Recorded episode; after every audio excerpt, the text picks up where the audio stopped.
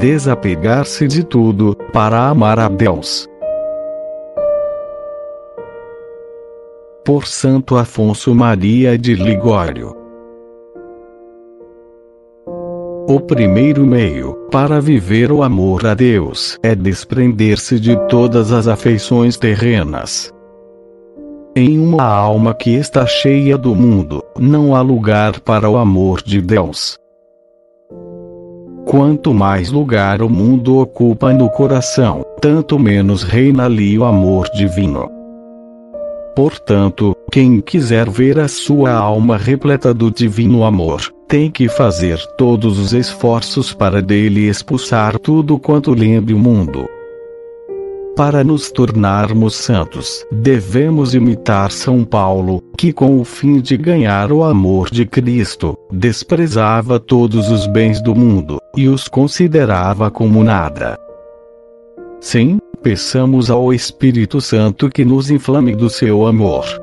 Então iremos nós também desprezar aqueles bens, e considerar como vazio, fumaça e lodo, todas as riquezas, todos os prazeres, todas as honrarias e dignidades da terra, pelos quais, infelizmente, a maior parte dos homens se perde.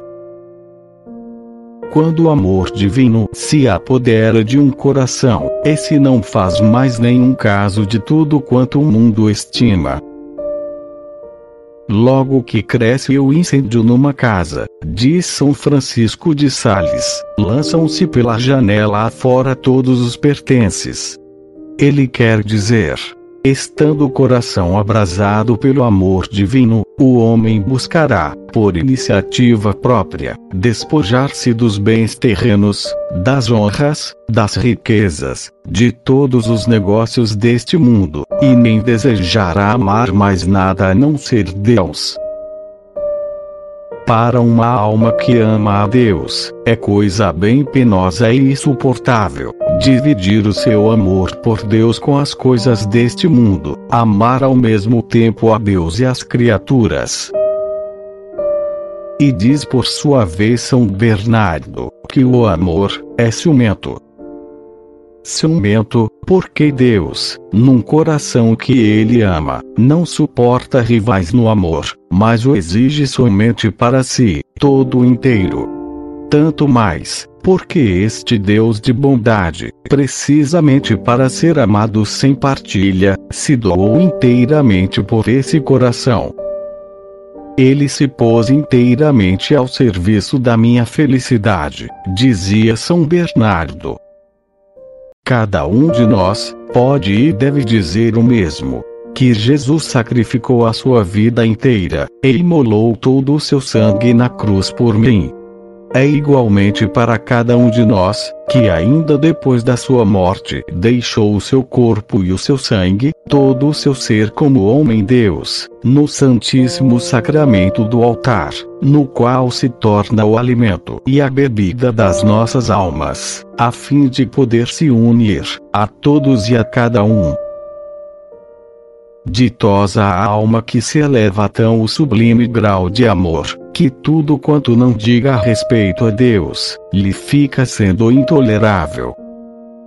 Para chegarmos a tal grandeza, tomemos cuidado de nunca alimentar afeto pelas criaturas, mesmo um afeto desmedido a parentes e amigos, pois tais criaturas nos roubariam parte do amor que Deus deseja todo inteiro razão pela qual devemos edificar em nossa alma um jardim fechado, como o Senhor chamou a esposa do Cântico dos Cânticos.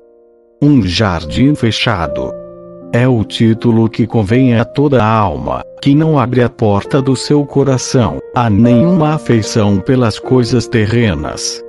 Portanto, havendo criatura que pretenda insinuar-se em nossa alma, e até fixar morada nela, é imprescindível recusar decididamente esse intento, e logo em seguida dirigir-nos a Jesus Cristo com um pedido assim: Ó oh meu Jesus, só vós me sois bastante. Não quero amar nada mais senão a vós. Meu Deus, vós deveis ser o único dono do meu coração, meu único amor.